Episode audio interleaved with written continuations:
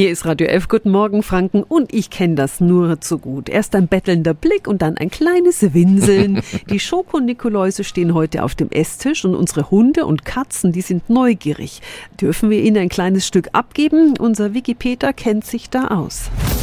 Radio F. Jetzt Tipps für ganz Franken. Hier ist unser Wiki Peter. Kurze Antwort: Nein. Schokolade ist für Katzen und Hunde absolut tabu. Die ist ja schon für uns im Übermaß nicht so gesund. Bei Katzen können schon kleine Mengen lebensgefährlich werden. Schuld ist der darin enthaltene Stoff Theobromin und der bekommt auch Hunden nicht. Wir alle, die mal Hunde hatten oder Hunde haben, wissen, man kann so einem Hundeblick aber halt nicht immer widerstehen. Ähm, was ist sonst noch giftig für Hunde und Katzen? Mm, Zwiebeln zum Beispiel, Knoblauch, gewürzte Speisen schaden. Trennspeisen wie Avocados sind für uns zwar gesund, für unsere Haustiere enthalten sie aber auch Giftstoffe. Auch Weintrauben sollten wir lieber selbst naschen und koffeinhaltiges wie Kaffee auch lieber fernhalten von unseren Haustieren. Vielen Dank an unseren Wikipedia. Und falls Sie dem Bettelnblick nicht widerstehen können, dann darf es heute einfach mal vielleicht ein Leckerli mehr sein. Mein Tipp, es gibt ja auch Hunde- und Katzen-Adventskalender, aber halt eben nicht den Schoko-Nikolaus.